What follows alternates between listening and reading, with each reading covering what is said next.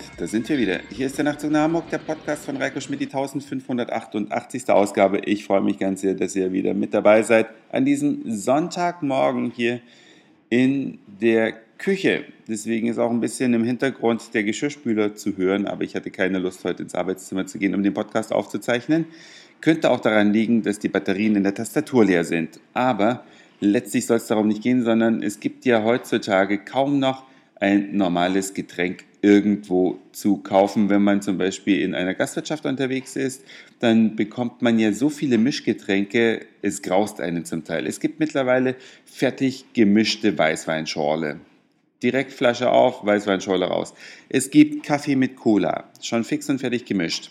Es gibt Schöfferhofer Weizen mit irgendwelchen Fruchtgeschmack und so weiter. Die Kette, die lässt sich wirklich fortsetzen. Alles schon fertig gemischt in der Flasche, Rhabarberschorle, Apfelschorle, Cranberry-Schorle, was auch immer. Was es aber nicht gibt, und das ist ein echter Mangel auf dem deutschen Getränkemarkt, ist eine innovative Bierschorle. Ja, nicht, nur, nicht Bier mit Mineralwasser, das wäre vielleicht ein bisschen zu einfach.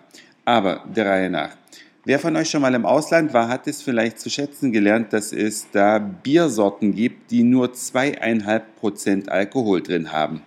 Zweieinhalb Prozent, das bedeutet, in Deutschland sind ja ungefähr fünf Prozent Alkohol enthalten, bedeutet, man kann schon mal zwei Bier trinken, anstatt nur einem, wenn man noch Auto fahren muss. Ja, das ist eine ganz wichtige Sache, denn Autofahrer können das sicherlich bestätigen, egal was die Werbung sagt, ein alkoholfreies Bier schmeckt irgendwie ganz selten gut. Es schmeckt immer wie ein alkoholfreies. Es schmeckt einfach nicht wie ein richtiges. Und deswegen haben wir neulich in unserer Stammkneipe die Wirtin gefragt, ob sie uns nicht ein Bier mischen könnte. Und zwar zu 50 Prozent aus alkoholfreiem und zu 50 Prozent aus alkoholhaltigem Bier. Und das hat sie gemacht. Die Mischung war Jever Fun unten drunter sozusagen aus der Flasche und dann aus dem Zapfhahn obendrauf König Pilsener.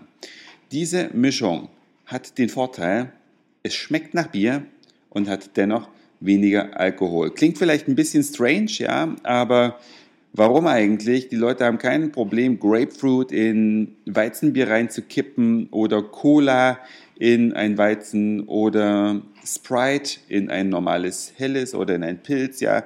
Da wundert sich keiner, was das für Kombinationen sind, ja, oder Bananensaft in Weizenbier gibt es ja auch als Bananenweizen bekannt. Aber so ein halb Bier alkoholfrei, halb Bier alkoholhaltig, das habe ich noch nirgendwo auf der Speise-Getränkekarte gesehen, aber ist meine Empfehlung für euch. Schmeckt gut und man kann da noch ein Bierchen mehr trinken, wenn man noch Auto fahren muss.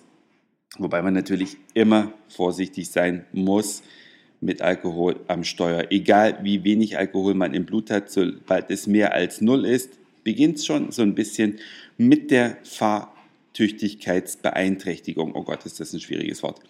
Ja, das ist also ein ganz, ganz wichtiger Tipp. Aber es gibt auch noch Sachen, die weniger wichtig sind. Ihr habt es schon ganz oft gehört oder zumindest in jüngster Zeit aus der Presse mitbekommen. Die Firma Samsung ist dafür verurteilt worden, dass sie von Apple ja irgendwas kopiert hat.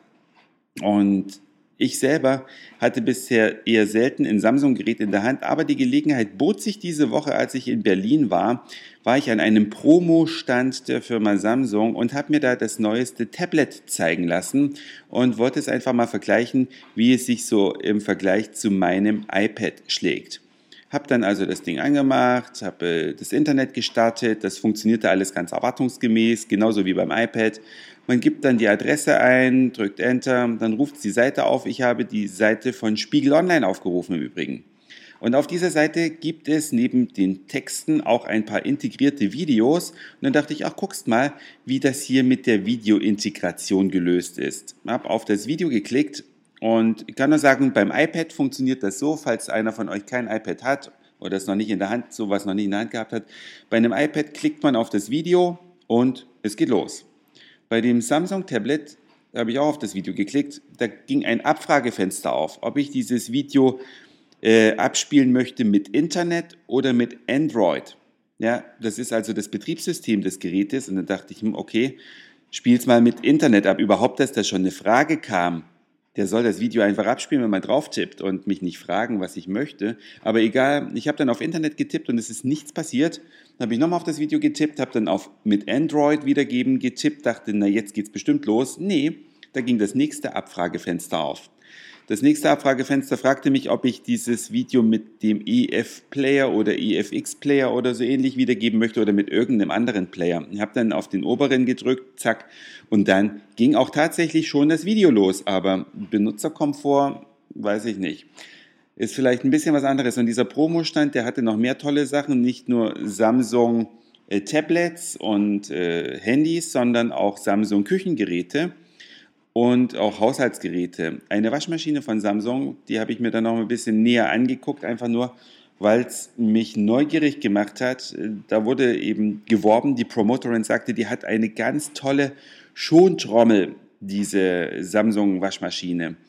Und das Tolle ist daran, sie macht eben die Klamotten nicht so schnell kaputt wie eine andere Waschmaschine und so weiter und so weiter. Und dann hat sie mir die Tür geöffnet von dieser Waschmaschine, das Bullauge, und hat mir diese Schontrommel äh, gezeigt. Und ich fühlte mich ehrlich daran erinnert, in eine Miele-Waschmaschine reinzugucken. Ja, Miele hat ja die Schontrommel schon vor mehr als einem Jahrzehnt, würde ich jetzt mal denken, entwickelt. Also ist schon eine Sache, die eine Weile auf dem Markt ist.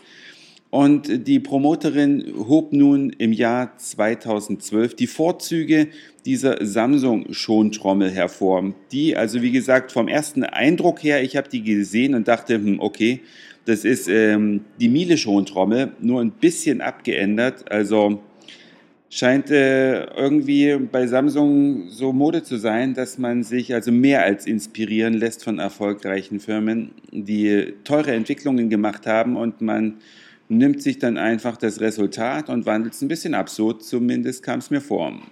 Nervt euch sowas eigentlich auch? Könnt ihr mir gerne schreiben, denn das war schon fast für heute. Eine Sache habe ich noch in allerletzter eigener Sache.